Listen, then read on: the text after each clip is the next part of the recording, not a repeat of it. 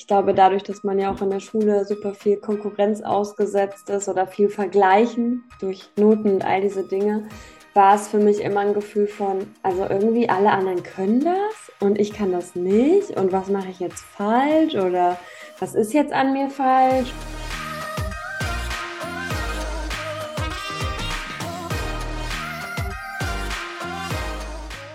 Herzlich willkommen zu dieser Folge deines Lieblingspodcasts Potenzialfrei. Stark mit Leserechtschreibschwäche und Rechenschwäche. Danke, dass du so treu diesem Podcast zuhörst. Dieses Gespräch darf ich mit Nancy führen. Wir haben uns vor kurzem kennengelernt und ich war so begeistert von ihr, dass ich sie sofort fragen musste, ob sie in den Potenzialfrei Podcast kommt. Und hier ist sie nun. Nancy reflektiert über ihren Umgang mit ihren Schwierigkeiten im Schreiben. Was für eine Bereicherung.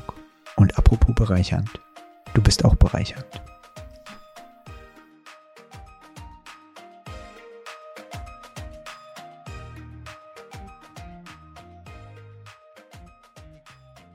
Ja, hallihallo Nancy. Ich finde es total schön, dass du dir jetzt noch die Zeit genommen hast, am Abend mit mir zu reden. Ähm, wir haben uns ja vor kurzem kennengelernt und dann war gleich, ach, du hast auch eine Leserechtschreibschwäche, dann lass uns doch mal reden. Ja. Und, Nicht so der be typische Begrüßungssatz. Na gut, es war auch nicht das erste, worüber wir geredet haben. Ähm, meine allererste Frage ist, was wäre denn dein Tipp an dein jüngeres Ich? Sich nicht zu viel zu fragen, was falsch ist mit einem. Also ich glaube, dadurch, dass man ja auch in der Schule super viel Konkurrenz ausgesetzt ist oder viel Vergleichen durch Noten und all diese Dinge, ähm, war es für mich immer ein Gefühl von, also irgendwie alle anderen können das und ich kann das nicht und was mache ich jetzt falsch oder was ist jetzt an mir falsch? Und ähm, ja, ich glaube, das ist definitiv was, wo ich sagen würde, viel mehr Gelassenheit im Sinne von, ja, das klappt jetzt noch nicht so, das wird irgendwann besser klappen und vielleicht nie ganz perfekt, aber es ist in Ordnung. Hast du ja jetzt schon Bezug genommen auf die Schule. Wie ist es denn bei dir losgegangen? Also wann ist denn das aufgefallen? Ja, ich würde sagen, ziemlich am Anfang von der Grundschule. Ähm, ich war einfach extrem, also mir fiel es extrem schwer, ähm, Wörter richtig zu schreiben, alleine vom Hören. Ähm, ich hatte aber auch extreme Schwierigkeiten beim Abschreiben. Also ich hatte auch zusätzlich eine extreme Konzentrationsschwäche. Das heißt, es fiel mir auch schwer, so in Schrift ähm, was zu schreiben. Und das hat dann dazu geführt, dass es ungefähr nie Erfolgserlebnisse gab. Mhm. Alles, was mit Schrift zu tun hat. Genau. Aber trotzdem äh, war es bei mir so, dass ich viel Spaß am Schreiben hatte und immer heimlich in meinem Zimmer mhm. geschrieben habe und immer ganz viele Geschichten mir ausgedacht habe und seitenlang. Ähm, ja, aber ich hatte dann halt auch auf einer Seite in fünf Sätzen irgendwie 36 Fehler. Und das heißt, es gab immer diese, diese Liebe zum Schreiben, weil mir das so viel Spaß gemacht hat, kreativ zu sein. Und dann gab es immer diese Bewertung im Schreiben. Und das war einfach sehr anstrengend. Ja. Ähm, hast du irgendein spezielles Erlebnis im Kopf, was für dich so die Schulzeit repräsentiert mit den Schwierigkeiten im Schreiben?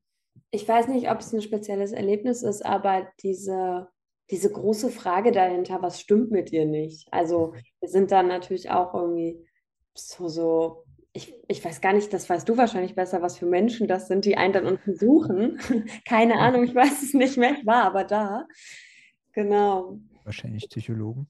Ja, und dann wurde halt, wurden halt ganz viele Tests gemacht und dann hört man als Kind so ganz viele Sachen wie, vielleicht ist sie auch hochbegabt oder vielleicht das und dann, wenn die hochbegabt ist, sie jetzt doch nicht. Äh, also nicht ganz dumm, aber daran wird es nicht liegen. Ähm, und dann, ja, also dieses wirklich von außen, dass erwachsene Menschen die ganze Zeit suchen, woran liegt es denn, anstatt dass es so akzeptiert wird, dass es einfach so war, wie es war. Und äh, das ist halt immer wieder passiert. Also ich habe irgendwann so für mich gedacht, okay, ich übe jetzt hier die ganze Zeit und es wird nicht so richtig besser. Also entweder kann es mir niemand erklären oder es geht halt nicht.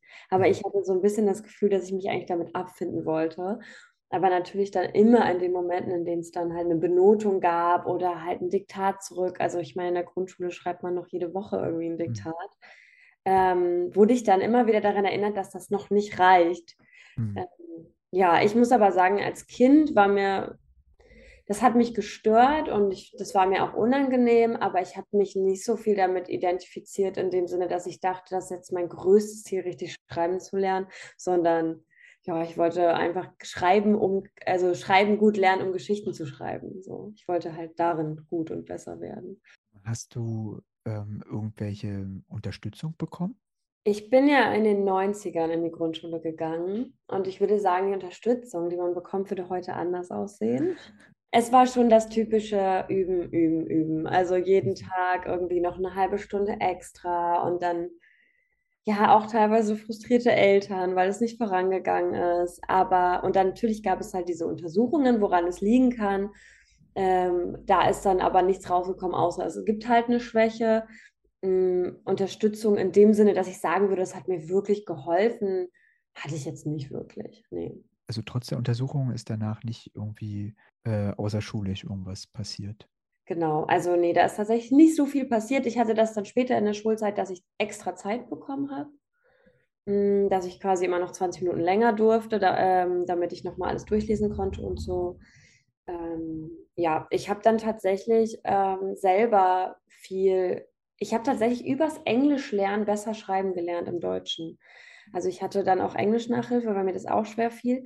Dort hatte ich aber eine extrem gute Nachhilfelehrerin, die mir sehr, sehr viel erklärt hat, auch warum die Wörter, wie zusammengesetzt und mir auch erklärt hat, was für Fehler ich mache. Dass ich zum Beispiel Buchstaben verdrehe oder einen vergesse oder dass ich halt nicht weiß, ob es jetzt mit I oder mit IE oder D und T, also diese typischen Sachen. Ähm, und die hat mir dann im Englischen total geholfen und dadurch habe ich Sprache besser verstanden und irgendwie wurde ich dann auch im Deutschen ein bisschen besser und selbstbewusster. Ja, das kam später dann aber tatsächlich über eine andere Sprache. Ich war bei mir auch so. Ich habe es zuerst in Englisch. Ja. Spannend. Ich habe es zuerst in Englisch gelernt. Also ich hatte die meine erste langfristige Lerntherapie in Englisch mit Ende 20 und darüber habe ich dann auch erst die deutsche Sprache gelernt. Also, weil das war, ähm, ich hatte den Glaubenssatz im Deutschen, ich werde es nie lernen. Das war Mhm. einfach so fest im Kopf. Und äh, bei mir war es genauso, dass ich ganz viel Freude am Schreiben hatte, das nie irgendjemand gezeigt hatte und dann ähm, doch irgendwann den Mut hatte, nach England zu gehen und zu sagen, okay, ich studiere da Schreiben und in der Sprache traue ich mir das noch eher zu, im Deutschen nicht. Und da habe ich gleich eine, also von der Uni gestellt, eine Lerntherapie bekommen. Und die hat mich dann auch dazu gebracht, dass ich mich mit dem Deutschen beschäftige, weil sie gesagt hat, du kriegst das in Englisch hin, das wird ja wohl auch im Deutschen klappen. Ja, das klingt richtig schön. Ähm, mir ist gerade noch nachgegangen der Gedanke, dass es früher auch so war, weil ich so gern geschrieben habe, dass ähm, die Fehler immer für die Menschen, die es betrachtet haben, und das waren ja meistens Erwachsene, halt präsenter waren. Mhm. Das heißt, wenn ich dann jemandem meine Geschichte gezeigt habe, dann wurde manchmal der Rotstift ausgepackt und Fehler korrigiert. Und es ging aber überhaupt nicht ums richtig Schreiben, sondern um die Geschichte dahinter. Mhm. Und ähm, ich habe tatsächlich vor einer Weile mal diese ganzen Geschichten rausgepackt und überall diese Rotstriche gehabt. Und wenn ich mir eine Unterstützung hätte wünschen dürfen damals, äh, wenn ich das heute betrachte, dann, dass man das trennt. Also, dass man die Kreativität im Schreiben und die Lust daran trennt von einem richtigen Schreiben. Weil es ist ja trotzdem klar, was da steht. Also ich habe ja jetzt keine Hieroglyphen geschrieben. Ja. Äh, hast du ähm, aus deiner Schulzeit irgendwelche Glaubenssätze mitgenommen? Meinst du im Negativen oder im Positiven? Ähm, nee, ich glaube, es geht beides. Also je nachdem, welche Erfahrungen man sammelt mit seinem Schreiben und die Hindernisse, ob du man sie überwindet, einen anderen Weg findet, ob man sich woanders drauf stürzt oder ob das eben wirklich anfängt, hemmend zu werden. Also, es ist natürlich irgendwann besser geworden. Das liegt aber auch daran, dass ich mehr gelesen habe. Das hat mir dann auch geholfen. Und tatsächlich auch, dann hatte man sein erstes Handy und dann gab es irgendwann T9 und das hat automatisch Wörter richtig gemacht. Mhm. Ähm, das, also diese ganzen Rechtschreibkorrekturen, die irgendwann dann äh, durchs Digitale auch entstanden sind, haben mir auch geholfen, viel mehr meine Fehler zu sehen. Weil es wurde ja dann immer korrigiert oder wurde rot angezeigt. Ähm, dadurch habe ich quasi weitergelernt, aber ich habe in der Schule, ich habe das ehrlich gesagt relativ ignoriert. Also für mich war das einfach eine Sache, die war da. Ich habe da nicht groß Hilfe bekommen und für mich war das in der Schule. Ich habe teilweise den Glaubenssatz gehabt, ähm, als es dann anfing mit Komma richtig setzen. Also ich weiß nicht, bei uns war das dann in der achten Klasse, da wurde noch Kommata bewertet, vorher nicht. oder ich weiß nicht, siebte oder so. Und da war für mich, okay, nee, also da fange ich jetzt gar nicht mit an. Also ich kann das andere schon nicht. Ich werde jetzt hier nicht lernen, wie man Kommata richtig setzt. Ähm, ja, äh, deshalb, ich bin da gar nicht dann weitergekommen. Aber es, es wurde natürlich mit dem Alter, mit dem mehr Lesen, mit dem korrigiert werden durchs Digitale besser, ja. Wie ist es denn bei dir in der Schule weitergegangen? Also du warst in der Grundschule und in welche Schule bist du dann weitergegangen? Ich war dann äh, auf der weiterführenden Realschule ähm, und habe dann nochmal Abitur gemacht. Also ich bin dann nochmal aufs Gymnasium gewechselt und habe dann nochmal Abitur gemacht und dann äh, studiert. Ja, genau. ähm, wie ging es denn nach der Schule dann weiter bei dir?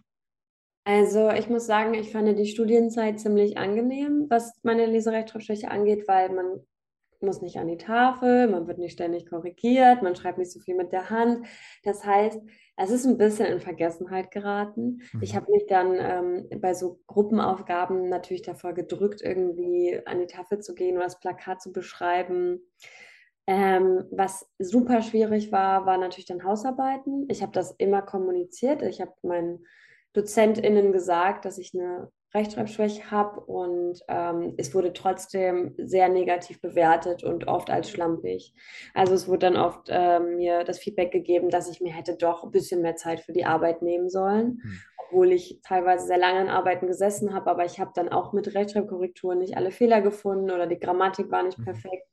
Und ähm, dadurch wurde dann meine Leistung auch immer ein bisschen runtergedrückt, was ja sehr unbefriedigend war, weil ich dachte, egal wie gut meine Leistung jetzt ist, ich kann es mir nicht leisten, dass es immer jemand korrigiert. Man hat auch nicht immer irgendeine Freundin oder einen Freund, der Zeit hat, da irgendwelche 30-seitigen Arbeiten zu lesen.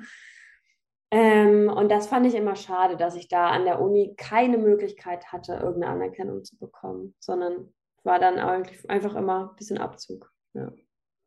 Hattest du auf deinem Weg ähm, Menschen, die dich bestärkt haben? Ich würde sagen, es gab auf jeden Fall viele von meinen Freunden, die mich bestärkt haben, indem ich habe irgendwann angefangen, fange ich mal so an, ich habe irgendwann angefangen, es einfach zu sagen und auch zu sagen, so, ähm, kannst du mir mal kurz sagen, ist das richtig geschrieben? Oder wenn ich irgendeine wichtige E-Mail hatte oder eine Bewerbung geschrieben habe, dass ich dann einfach jemanden gefragt, kannst du mal drüber gucken? Und diese Selbstverständlichkeit, die darauf reagiert wurde, zu sagen, ja klar, kein Problem, schaue ich mir an. Da hat man natürlich auch immer die Freunde, die einfach total die Rechtschreib-Nerds sind und das total cool finden, alles zu korrigieren und sich dann total freuen. Ähm, das habe ich auch immer nicht so verstanden, aber es war da. Aber ja, einfach dieses Selbstverständliche darauf reagieren und zu sagen, na klar, helfe ich dir. Und nicht dieses, hä, wie du kannst nicht richtig schreiben oder machst zu viele Fehler oder so. Äh, das hat mich auf jeden Fall bestärkt. Eigentlich ähm, dass es nicht so viel Aufmerksamkeit bekommen hat in dem Moment, sondern dass einfach nur ein Bedarf da war, der dann gedeckt wurde. Was ich auch immer noch heute echt die schönste Form der Hilfe finde. Also das nicht groß zu thematisieren, sondern einfach das halt dann anzubieten, was man halt in dem Moment anbieten kann als Hilfe. Ich habe ja auch lange nicht mehr über das Thema nachgedacht tatsächlich. Also man denkt ja nicht jeden Tag darüber nach. Oh, also es begegnet einem jeden Tag und ich habe bestimmt jeden Tag einmal den Moment, dass ich denke, Hoffentlich war das alles richtig geschrieben, also vor allem im beruflichen Kontext. Aber ich denke nicht so viel darüber nach, was das mit mir macht, sondern ich denke eher darüber nach, dass es da ist, als ähm, nicht so sehr darin zu reflektieren. Und deshalb fand ich es total spannend, dass du mich eingeladen hast, weil ich finde das voll schön, dass ähm, diese Aufmerksamkeit auf die Seite ähm, mal gelenkt wird und ich die auch bekomme, zu sagen, ja, wie war das denn für dich? Das ist ja auch für für das innere Kind einfach ein, ein, schöner Moment, wenn man dann erzählen darf, so, ja, früher habe ich das so und so empfunden. Das ähm, hat ja damals jetzt niemand interessiert. Also niemand hat mich gefragt, wie ist das denn für dich, dass du so viel üben kannst, wie du willst, aber du machst immer noch Fehler. Äh, oder niemand hat ja auch gefragt, ist die Hilfe, die du bekommst, richtig oder reicht die aus oder was für eine Hilfe wünschst du dir? Ähm, ja, das ist natürlich schade. Ja. Ist es und also ich finde auch heute noch wird zu wenig, es wird darauf geachtet, aber viel zu wenig. Ähm, was macht das emotional? Was bewirkt das, dieses ich übe und übe, anderen fällt es ganz leicht, die üben überhaupt nicht. Und ja. ich sitze da und übe und übe und übe. und habe logischerweise nicht die richtige Technik und auch nicht, mir erklärt keiner den, die Struktur der Sprache, so dass ich sie verstehen kann und habe eben ein Misserfolgserlebnis nach dem nächsten. Ja, das hat viel mit Selbstzweifel dann zu tun. Ich muss sagen, ich hatte irgendwie das Glück, dass ich tatsächlich in anderen Fächern wiederum extrem gut war, mhm. sodass es dann immer so ein, so einen Ausgleich für mich gab. Also ich war dann halt in anderen Fächern der Nerd und dann war es halt irgendwie, dann habe ich da ganz viel Lob bekommen und dann war es auch okay. Wie gehst du denn heute um damit? Also jetzt hast du ja schon ein bisschen was erzählt, dass du ja eher auf dieses äh, gehst, okay, es ist da und wie was, was mache ich jetzt, als dass du reflektieren musst oder permanent auch damit äh, negativ äh, Erlebnisse hast, aber trotzdem würde dir das ja im Alltag noch begegnen. Ja, also ich würde sagen, heutzutage ist mein intrinsisches Interesse dahinter, mich zu fragen, was kann ich da noch lernen, wie kann ich da weiterkommen, wesentlich höher. Ich kann mir viel besser selber helfen ich kann mich besser mit diesen Themen beschäftigen. Ich habe ähm, mich viel damit beschäftigt vor ein paar Jahren. Was sind die Fehler, die ich mache? Wie kann ich das erkennen? Also wirklich geübt. Also mir Literatur gesucht oder YouTube-Videos und habe wirklich ähm, versucht, richtig, richtig schreiben zu lernen. Und es ist auch viel, viel besser geworden. Und es ist aber tatsächlich dann wirklich gut geworden, als ich gesagt habe, es ist mir jetzt egal, wenn da noch ein Fehler ist. Also ich bin so ein bisschen, meine Reise war so ein bisschen, ich kann mir jetzt selber helfen, deshalb möchte ich jetzt so perfekt werden wie andere. Ah, das klappt aber nicht so ganz 100 Prozent zu kriegen. Das hat mich dann frustriert und dann musste ich erst sagen, und jetzt ist egal. Weil jetzt habe ich schon das gelernt, was ich konnte und ich mache immer noch so ein paar Fehler und die kriege ich nicht rein. Aber das ist jetzt so und habe angefangen tatsächlich auch bei wichtigen E-Mails und ich wusste, dass das also ganz sicher auch bewertet wird, aber teilweise drunter geschrieben, bitte beachten Sie, dass ich eine äh, Rechtschreibschwäche habe. Und ähm, ich habe darauf nie Feedback bekommen und ich habe auch die Vermutung, dass Menschen dann schon irgendwie anders urteilen darüber, aber es hat mir so eine Lockerheit gegeben, dass ich danach, nachdem ich das gemacht habe, total oft den Moment hatte, was ich mal gefragt habe, so, sag mal, die E-Mail, die ich geschickt habe, waren da viele Fehler und dann war so, nee, da war kein einziger drin. Und dann hatte ich so, wie, da war kein Fehler drin. Also in dem Moment, wo ich mich selber davon befreit habe, nicht mehr so beurteilt zu werden, habe ich eigentlich die wenigsten Fehler gemacht. Und das war total schön. Und ähm, dafür braucht es aber auch viel Konzentration. Also ich habe nicht immer die Zeit, das so konzentriert zu machen, vor allem nicht im Alltag, vor allem nicht im Beruf. Ich kann mir nicht für eine E-Mail eine Stunde nehmen, damit ich auch alles nochmal rückwärts lese und zu gucken, ob da noch was, das geht einfach nicht. Ähm, aber es ist schön zu wissen, dass ich es könnte, ähm, wenn ich ähm, sozusagen nicht so viel darauf gebe, dass andere Fehler finden. Ja. ja Kenne ich auch. Also wenn ich genug Zeit habe, dann kriege ich es auch hin aber im Alltag, ähm, E-Mails dürfen nicht so lange dauern. Ja. Also die Relevanz haben sie auch nicht. Ja. Und ähm, ja, also wo ich auch weiß, okay, jetzt ist es eine wichtige E-Mail, es kommt wirklich drauf an, dann lasse ich die schnell kontrollieren. Das geht schneller, als ähm, wenn ich dann da dran sitze. Ja, es ist ja auch Blödsinn zu behaupten, dass es heutzutage ähm, ja nicht verurteilt wird, wenn man Fehler, ja. Fehler macht in dem Bereich. Und ich habe auch letztens wirklich verstanden, das ist auch so ein Ding, dass ich in den 90ern zur Schule gegangen bin, weil von mir wird erwartet, dass ich sehr gut schreibe. Und dann gibt es wieder eine Generation nach mir, äh, wo quasi, also ich habe mit äh, einer Gruppe von LehrerInnen gesprochen und die haben gesagt, dass niemand mehr, selbst im Abitur, ordentlich schreiben kann und dass sie das so schrecklich finden, dass niemand sich mehr mit der Sprache beschäftigt. Und dann war ich so, ja, okay, ich kann aber auch nicht ordentlich schreiben. Oder was heißt ordentlich, aber so, wie du das möchtest. Und ich habe mich schon viel damit beschäftigt. Und dann waren sie so, nee, aber mittlerweile ist es einfach in der Masse egal, weil alles digital passiert und sobald man mit der Hand schreibt, macht man irgendwie viele Fehler. Und da habe ich das Gefühl so, okay, ich rutsche jetzt in so ein Ding rein. Die Leute die älteren Leute nehmen mich noch nicht ernst genug als alt genug, dass sie denken, äh, ich gehöre zu, zu ihrer Generation ähm, äh, und nee, warte mal, die, also genau, die ältere Generation denkt, dass ich gar keinen Fehler machen darf, weil ich in den 90ern zur Schule gegangen bin. Und die ein bisschen jünger sind, sind so wie, ah ja, die ist zu jung. Die hat nicht mal mehr richtig schreiben gelernt. Also irgendwie so ein bisschen, ja, es ist sehr verzwickt. Ich fühle mich, fühl mich zwischen den Stühlen. Ähm, brauchst du denn ähm, Schreiben viel jetzt in deinem Alltag, Arbeitsalltag? Ja, auf jeden Fall. Also ich schreibe, ich habe viel Kundenbetreuung, die ich mache. Ähm, da ist natürlich viel Schreiben dabei. Ähm, ich betreue unseren Social-Media-Kanal, ähm, wo wir auch viel liebevoll Texte schreiben. Wir haben einen Newsletter, der immer rausgeht, den ich mitschreibe, weil genau, also ich habe es ja schon gesagt und genau wie es dir ja auch geht, ich liebe das Schreiben. Ich finde es so schön, kreativ zu schreiben. Ich kann mich so gut darin ausdrücken. Ähm, ich mache halt manchmal kleine Fehler und dann ärgert mich das, aber es ist halt einfach, wie es ist. Ich habe mich, ähm, die Zeiten sind vorbei, dass ich mein Talent vom Schreiben nicht nutze, weil ich Angst habe, es sind zu viele Fehler drin. Ich nutze dieses Talent und bringe das gerne ein in meinen Alltag.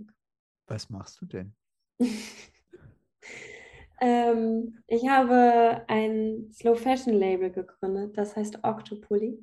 Hm. Und wir machen momentan noch mitwachsende Kinderkleidung aus den Stoffresten von anderen Labels aus den letzten Saisons. Ähm, genau, das sind genderneutrale, ist genderneutrale Oberbekleidung, die so clever geschnitten ist, dass sie bis zu vier Größen mitwächst.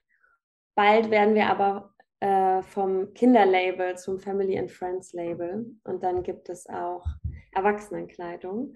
Ähm, die wächst natürlich nicht mehr mit, aber die ist wie unsere andere Kleidung auch genderneutral und unser Fokus liegt auf dem Handwerk in Deutschland. Also es wird alles hier vor Ort gefertigt. Ähm, es geht um langlebige Kleidung, die ja einfach durch ein gutes Handwerk und durch gute Materialien einfach sehr lange hält und die einfach sehr lange Kinder und Erwachsene begleitet. Es ist großartig. Also wir hatten uns ja kennengelernt, da fand ich das schon also absolut großartig. Ähm, wie bist du denn auf die Idee gekommen? Also die Idee entstand aus zwei, zwei Komponenten heraus. Wir haben, ähm, ich habe diesen Pulli damals entwickelt für meinen Neffen aus einem Bedarf heraus, weil meine Schwester sich gewünscht hat, dass ich für meinen Neffen selbstgenähte Kleidung nähe, weil ich ähm, viel genäht habe früher. Und dann habe ich aber gesagt, ich werde jetzt nicht alle drei Monate mich hinsetzen und was nähen, weil das viel zu viel Arbeit und das Kind wächst viel zu schnell. Und dann ist ein Pulli entstanden durch Überlegung und Rücksprache auch mit einem Freund, der Schneider ist, äh, ist ein Pulli entstanden, der so einen Schnitt hat, dass er halt mitwächst. Und dann habe ich eine Freundin von mir gefragt, Carla, die meine Mitgründerin ist, die mit mir das Label gegründet hat, ob sie Lust hat, weil wir als gemeinsames Hobby im Studium immer nähen hatten, ob sie Lust hat, mit mir ein paar Pullis zu nähen und die zu verkaufen. Und wir wollten das Geld spenden an Moria. Damals war nämlich der Brand in Moria. Und ähm, da wir beide viele Freunde mit Fluchthintergrund haben, äh, waren wir ziemlich nah da dran und auch emotional. Und wir wollten einfach was tun und wir wollten irgendwie monetäre Werte schaffen, um, um irgendwie zu helfen. Und dann haben wir diese, haben wir 20 von diesen Pullis genäht und haben das auch irgendwie auf Social Media erzählt. Und die waren dann in knapp zwei Tagen weg. Ich glaube, es waren nicht mal zwei Tage. Und dann hat die Frage sofort, ah, gibt es noch mehr? Und es gab auch nur eine Größe. Und dann haben wir so gedacht, ja, okay, also wenn das jetzt so gut klappt, dann machen wir das jetzt nochmal. Und dann haben wir nochmal eine Kollektion, also nochmal 20 Pullis rausgebracht. Die waren auch super schnell weg. Und dann haben wir gedacht, naja, warte mal, irgendwie ist das ein Produkt, was jemand möchte. Wir beide haben uns im Wirtschaftsethikstudium kennengelernt. Also wir haben Ökonomie und Gesellschaftsgestaltung studiert und sehr, sehr, sehr viel darüber nachgedacht, wie Wirtschaft aussehen muss, damit sie nachhaltig gestaltet ist, damit sie dem Menschen gut tut. Ähm, was brauchen wir für Arbeitsnarrative? Und dann haben wir gedacht, okay, es gibt Bedarf nach diesem Produkt. Leute finden das toll. Und wir haben total Bock, was unternehmerisch anders zu machen und etwas zu gestalten nach unseren Vorstellungen, wie die Arbeitswelt aussehen soll. Genau, und deshalb kam ein Bedarf von außen und eine Vision von innen, sage ich immer, zusammen. Und dann ist Octopoly entstanden und das ist jetzt anderthalb Jahre her und mittlerweile dürfen wir fünf Menschen beschäftigen und haben einen kleinen Laden in Berlin, Kreuzberg. Ja, wir haben mittlerweile drei Kindergrößen, das werden jetzt auch mehr und äh, bald kommen auch Pullis für Erwachsene. Also es war eine ganz schöne Achterbahn. Aber wie am Anfang, das Interesse ist da, also auch von anderen? Ich glaube, das ist einfach, es ist bei allem so wichtig, ich, wir hätten das nie gemacht, wenn wir nicht intrinsisch total Lust gehabt hätten, rauszufinden, was für uns Unternehmerinnentum bedeutet. Das ist die große Frage hinter so, ne? Wie muss ein Unternehmen aussehen, damit es eins ist, in dem wir auch gerne arbeiten würden, weil wir selber aus der Arbeitswelt kamen und Karl hat vorher Jura studiert, hat in Großkanzleien gearbeitet. Ich habe äh, in der Schweiz ähm, in einem großen Museum gelernt. Und das waren alles so Bereiche, wo es einfach viel um Arbeit geht. Ja, also der Mensch jetzt, sage ich mal, mit seinen Bedürfnissen nicht so im Mittelpunkt steht. Und wie alles in meinem Leben, was irgendwie gestartet ist, ist es auch das einfach aus einem intrinsischen heraus gestartet. Also ich wollte das machen, ich wollte das verstehen, ich wollte das kennenlernen. Ähm, es war, es ist von mir ausgegangen und das finde ich auch total wichtig, wenn man Sachen lernt. Wenn ich bis heute keine Lust gehabt hätte, ähm, besser zu lernen, wie ich schreibe, dann hätte ich das auch nicht gelernt. Ich hatte da wirklich Lust drauf. Es, ich, es, hat mir, es hat mir noch nie Spaß gemacht, wenn jemand anderes mir gesagt, du musst das machen, weil ich immer gesagt, warum muss ich das machen? Wir haben uns haben auch in der Gründung in dem letzten Jahr so viele Menschen gesagt, ihr müsst das so machen, ihr müsst das so machen, ihr könnt doch kein solidarisches Preismodell machen, das wird doch nur ausgenutzt. Völliger Blödsinn, wurde noch nie ausgenutzt, funktioniert perfekt. Ähm, ja, all diese Dinge. Das ist, äh, ihr könnt doch nicht äh, Bedarfsurlaub machen, wie die Leute gehen in Urlaub, wenn sie Erholung brauchen und nicht nach Vorschrift. Das wird doch auch nur ausgenutzt. Also es wird immer gesagt, du musst, du musst, du musst. Und ich war immer so, ich mache nur das, was ich will. ja, das macht doch am meisten Spaß. Was nicht heißt, dass nicht auch alles drumherum viel Arbeit ist und es auch viele Zwänge gibt, vor allem natürlich Geldzwänge, wenn man sowas macht. Aber das Wichtigste ist, dass der Kern die Motivation von innen ist und nicht, weil irgendwer das will, dass man das macht. Und das würde ich, glaube ich, wo die Anfangsfrage war, was ich meinem inneren Kind sagen würde, äh, mein, oder meinem äh, früheren Ich, ich würde sagen, wenn du Lust hast zu schreiben zu lernen, dann mach das. Das lohnt sich. Das kann auch schön sein, sich damit zu beschäftigen. Sprache ist spannend, aber mach es nicht, weil irgendwer sagt, du sollst das machen. Ja.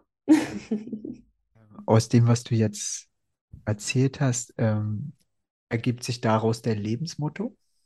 Also mein Mann hat mal gesagt, mein Lebensmotto ist, wenn man geradeaus gehen kann, gucke ich links und rechts, wenn man noch so lang gehen kann. ähm, das habe ich jetzt selber nicht definiert, aber ich finde, es passt ganz gut zu mir. Mm, ja, also ich würde sagen, eines meiner, ich habe verschiedene und eines meiner Lebensmottos ist auf jeden Fall, jede Konvention, die mir begegnet, zu hinterfragen und mich zu fragen, ist die entstanden aus einer Erfahrung heraus? Ist sie sinnvoll? Oder machen wir das eigentlich nur, weil wir das schon immer so machen? Und wie könnte man das auch anders machen? Das ist schon ein Blick, den ich auf ziemlich alles habe, was ich mache. Das macht das Leben nicht gerade einfach, aber man macht sich ganz schön frei damit. Ja. Ich möchte dir danken, dass du dir die Zeit genommen hast. Danke, dass du mich eingeladen so, hast. Ja, es war so schön. Und ich glaube, wir werden noch öfter länger quatschen. Ja, ich würde mich freuen. Auf jeden Fall. Es war auch sehr schön, dich kennenzulernen. Und danke, dass du dich mit diesem Thema beschäftigst. Ich finde es großartig. Vielen, danke. Vielen Dank. Danke, dass du dieser Folge deine Zeit geschenkt hast. Ich bin dankbar für jeden Menschen, der zuhört. Nimm dein Handy in die Hand und klicke auf Abonnieren in deiner Podcast-App. Dann hören wir uns wieder und wachsen gemeinsam. Ich freue mich auf das nächste Mal. Alles Liebe. Es ist fantastisch, dass es dich gibt.